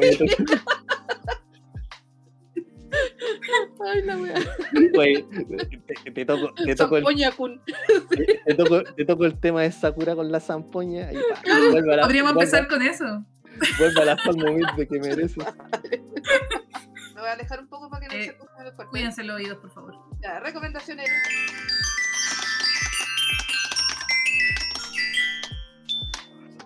Uh, para daño permanente. Ya, eh, recomendaciones. Pucha, eh, Pero, nece- ¿qué necesariamente tiene que ser anime. Eh, de lo que sea que estés viendo en este tiempo. Ya, mira. Ojalá eh, una, una o dos máximo, porque si no nos tendremos caleta. Mira, un poco para andar en el tema del mes del orgullo eh, y al mismo tiempo para toda la familia, recomiendo mucho una serie que está en Netflix llamada Kipo and the Age of the. Wonder Beast, que es preciosa, es preciosa, la animación es muy buena, los personajes son encantadores, la serie no necesita sutilezas para designar a el, cómo se llama el comportamiento de los personajes o, lo que son. Eh, y al mismo tiempo es una historia de crecimiento muy buena. Y la recomiendo en verdad para toda la familia. Porque es eso. Buena. Y la otra serie que recomiendo para tomar con tecito mientras escucha este podcast, o después de escucharlo, o antes de escucharlo, y esa serie es Mushishi. Sí. Bueno, es, pero yo aquí como la recomendación del chef es ver, ojalá uno al día, con un tecito al lado. Porque cada capítulo es una historia distinta de este personaje llamado Ginkgo, que va vagando por diferentes lugares de Japón y ayudando a la gente con estos seres espirituales llamados Mushi, que pueden afectar a su vida de una manera positiva, negativa o neutral, pero lo que pasa es que Ginkgo va investigando estas criaturas y ayudando a la gente en el proceso. Y es eso. Y no vas a ver ningún samurái, pero sí vas a ver harto folclore y de una manera, pero que así como, ojalá se tratara el folclore de, la, de esa manera en cualquier parte del mundo, pero la, la buena cosa que tienen los japoneses es que tienen un folclore tan rico, weón, que dan ganas de... Sí. Y lo tiene Eh, súper integrado. Y esas son mis recomendaciones. Ahora, ¿qué es lo que estoy viendo de, de esta temporada? Nada, porque Chaman King lo abandoné en el capítulo en que Io pelea con Fausto, porque esa pelea me avergonzó tanto que dije, no, chao. y Dapi llora en un rincón. No. Yo, yo, yo dije, van a pelear terrible, Brigio. No, no. eh, Es que yo tengo eh, mi, mi yo sí estoy viendo, yo sí estoy viendo Shaman King, pero yo no he visto el, no he leído ningún manga. Yo solo vi la versión de anime antigua y la vi a los 13 años. Hago hincapié en eso porque eso me hace ser muy fanática y que en realidad la cosa que saquen de Shaman King la voy a ver con mucho gusto porque me gusta mucho eh, la serie eh, antigua. No estoy hablando del manga, el manga no tengo puta idea. Así que cuando Ten- termine la versión de anime recién, ahí voy a ver el manga. Eso es Ya, lo que voy a hacer. De Así manga que- que puedo recomendar, lean Pluto de Naoki Urasawa. Uh, buena. que, bueno, qué belleza. Eh, si alguno vio Monster o, o leyó 20th Century Boys, Pluto es una lectura que es cortita, son ocho tomos, y cuenta la historia de un arco argumental en específico de Astro Boy, que es el arco del mejor robot sobre la faz de la Tierra. Joya. Sí. Así que no, lo siento, no voy a recomendar a Kira, tampoco voy a recomendar Evangelion porque esa weá está más no, que archi sabía. Y Napu, eh, de cómics, ¿qué puedo recomendar? Lo último que leí fue Arrugas de Paco Roca. Ya. Y nada. Sonó una alarma, mucho silencio. Mejor continúen ustedes. esa alarma es de mis vecinos que meten bulla. Nice. No, de hecho, un auto, por ahí. Oh, No sé. Ah, esta alarma. No, no, No. no, si se escuchó No, la alarma no. de auto. Ah, La la alarma de auto, auto. sí, no. Yo quería. Cosa de vivir en el centro. Ya recomienda a Chan, te toca, te toca. Quería hacer una recomendación. Eh, ña, ña, ña, espérate, ¿cuál fue la que le- Yo hace poco vi, me, me zampé entera en Netflix la serie Drifting Dragons, que eh, me enteré que era un manga también y que la historia sigue después de que termina la serie acá en Netflix. Pero ojo, eh, yo creo, me encantaría comentarla con más extensión en otro capítulo. Es una serie muy bonita, eh, yo la encontré preciosa en cuanto a historia y todo, pero no sé si se la. No es una serie para vegetarianos slash veganos así militantes. Ya, porque ¿de qué se trata? Eh, esto es una. es casi como un slice of life de la vida de una tripulación eh, que vive arriba de, un, de una máquina voladora, que es como un Zeppelin. Y esta tripulación se dedica a cazar dragones. ¿Ya? Y lo, pe- pe- pero es como parte de todo el sistema económico de este mundo en donde los cazan igual como básicamente son la versión fantástica de un barco ballenero Ah, casi eso entonces por eso, Por eso no apta para veganos. por- o sea por eso lo controversial que puede haber ahí pero quería hacer un comentario súper rápido Eh, es eh, claro es controversial porque claro es una práctica que ya no es ah, por lo menos a nuestros ojos de occidentales no es aceptable Ujú. bajo ningún parámetro.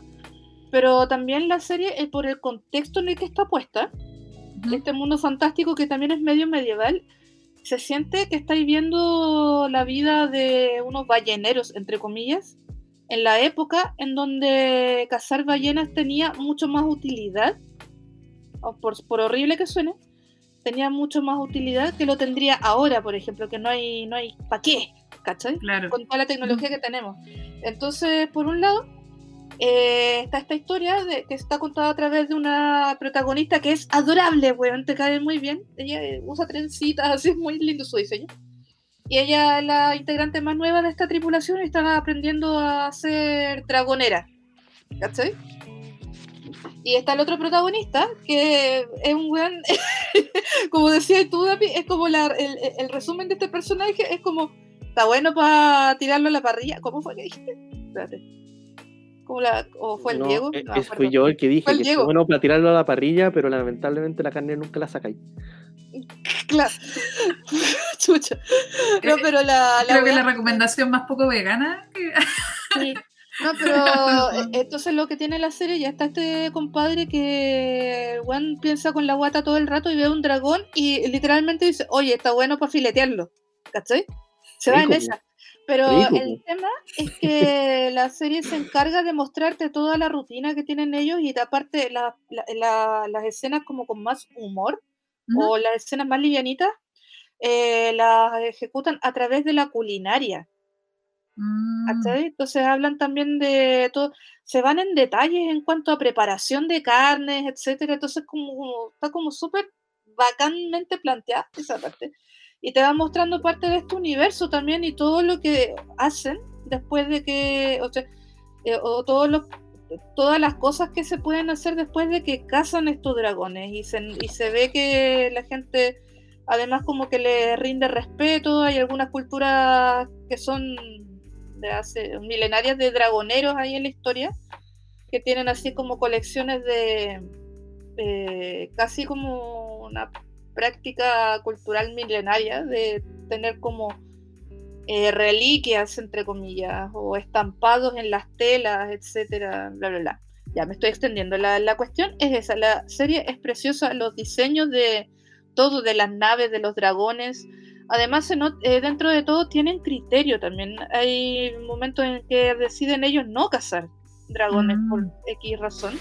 Pero claro, tiene esa polémica porque eh, leí en un artículo que esto, el, el conflicto que tiene es que puede que sea un blanqueamiento de la caza de ballenas ahora. ¿Cachai? Ah. Porque te hace ponerte, realmente empatizáis con, la- con, los, con los cabros estos los que llevan esta práctica. Y más encima, ellos como que se nota que en este mundo sostienen caleta la economía y son súper mal vistos ellos. Como que dicen que traen mala suerte porque llegan ellos y pueden atraer dragones, un montón de cuestiones así, como que todos los que están en esta tripulación tienen como su historia. Quizás puso plata una empresa ballenera. No sé, quién sabe. Yo la, la serie como que la traté de disfrutar como por lo que era, así como una historia de fantasía. Ujú. Eh, lo bacán, y ese es el pero que le encuentro, como el, el contraargumento que le encuentro, de que sería distinto si lo hubieran puesto en, una, en un contexto moderno. Pero todo el rato se siente como que estáis viendo historias de los antiguos balleneros, entre comillas. Mm. Que, tiene, que debe Es un tener poco como. como, como lo- lo- los cuentos de la gente que, que, que- que navegaba Ah, ya. antigüedad, ¿cachai? Sí, Como pero que es que si, si la historia está ambientada en un mundo de fantasía, con un contexto en específico, ¿cachai? El verlo de esa manera es como bien extra, extra extrapolarlo fuera de la obra en sí. po. Es Mm. que, insisto, puede tener esa, va a tener esa controversia, eh, sobre todo si tiene sentimientos fuertes en cuanto al veganismo a- o al vegetarianismo, ¿cachai? A mí también, mm. yo, to- yo todo el rato decía, ¡Weón, pobres dragones! ¿cachai? Pero eso, véanla, véanla igual, eh, insisto, la serie está hermosamente hecha. En- eh, no significa que no hayan dilemas morales eh, así eh, implicados en la historia. De hecho, la protagonista en un momento se lo plantea y en un momento le da pena o en un momento decide no hacer cosas y como que dan esos como sentimientos encontrados de tu oficio, ¿cachai? Ujú. Em, eso. Mm, La, la- la banda sonora es preciosa, la, la, la, la, la- la visual, eh, la identidad visual de esta, peli, de, de esta serie también es maravillosa. Y son pocos capítulos, son como 12 capítulos, pero se ven muy rápido. Es una serie muy cortita de ver, así que eso. buena, Buena. Es una recomendación del futuro. Pero en el mes de julio, en Disney Plus, va a estrenar la primera serie de Disney Pixar que se llama Monsters Co. Que es una historia. Mira, ¿ustedes vieron Monster Inc. y Monster University? Sí. Ustedes saben cómo terminan ambas películas. Ya. Ujú. En Monster Inc. La weá cambia completamente. En vez de asustar a los niños, ahora resulta que hacerlos reír produce más energía. ¿ya? Y Sullivan y Wazowski quedaron como los presidentes de Monsters. Pero en Monster University todavía se adoctrinan a los monstruos para asustar. Y el Claro. protagonista de esta serie es el último weón de su generación que salió siendo el weón más capo, recomendado por todos los monstruos para asustar, y termina a trabajar a Monster Inc. El problema es que él se va a topar con una modalidad completamente diferente. Ah, Y qué de eso- y de ¿Me eso se va a una serie de eso? Sí, Mira, qué buena. Ah, sí, por cierto, el weón es súper serio, el weón no hace reír a nadie, entonces Ah, entonces está toda su evolución. Sí, es que va a estar. Yo creo que quiero verla, quiero verla. Me la vendieron Ay. con esa premisa. Me, acor- me acordé de otra recomendación. Eh, ahí yo no sé qué tanto eh, fanático de Avengers no estoy escuchando. Pero, Uh, Loki. Loki. pero Loki. Loki. Oh, Loki. De verdad, Loki. Y igual ya me vi WandaVision y la de El Halcón. Mira, yo Pero- eso sí quiero, Pero prefiero WandaVision. junto con esa recomendación, yo quiero eh, también adherirme a que no vayan a ver Loki esperando ver la máxima weá del universo, porque no lo es, es una serie para, es muy Marvel, pero al mismo tiempo, si, eran- si son fanáticos del Doctor Who, Lo van a pasar chancho.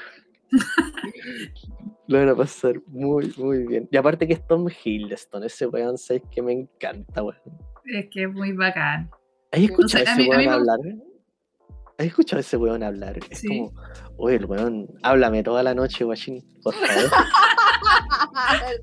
Que- No, y- me, me encanta un personaje que hace una película de vampiros.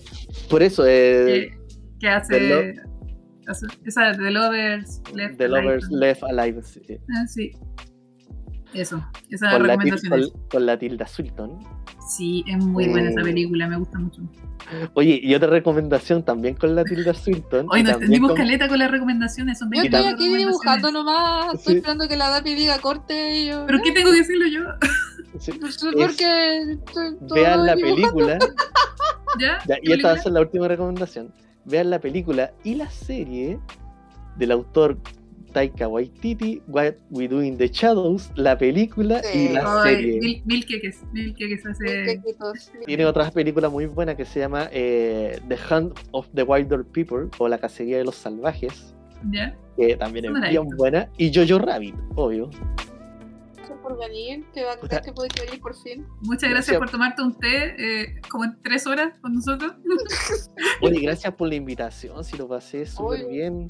Yo, yo no sé si al fin y al cabo este capítulo va a quedar como de las clam o Eh, hablando de nunca sabemos. En realidad solo hablamos. Eh, en realidad si esperan algo de nosotras están equivocados. No sé, yo estoy Esto- dibujando.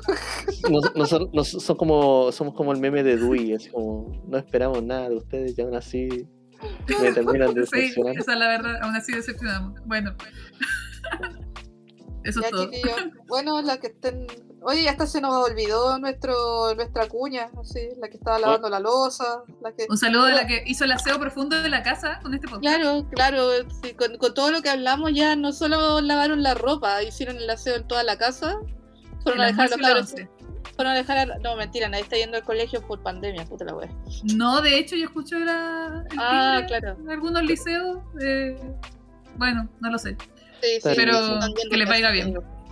Ya. Sí, y, gracias por recuerden. escucharnos, síganos en Instagram, Oye, sí. sigan a sí. Dieguito en Instagram también.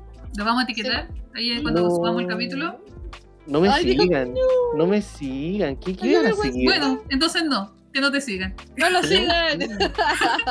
No lo busquen, que les vaya no, bien. no me busquen. Ya, muchas gracias, Diego, Ya, por ser nuestra tercera vieja honoraria. Claro, y, y recuerden, vayan a votar cuando les pidan que vayan a votar por la concha de mi madre, vayan a votar. Que si no salen, salen hueones penca, weón. Ya se Si nos no los va a llamar la vida. No los vaya a llamar la vida. Pero no me hagan publicidad.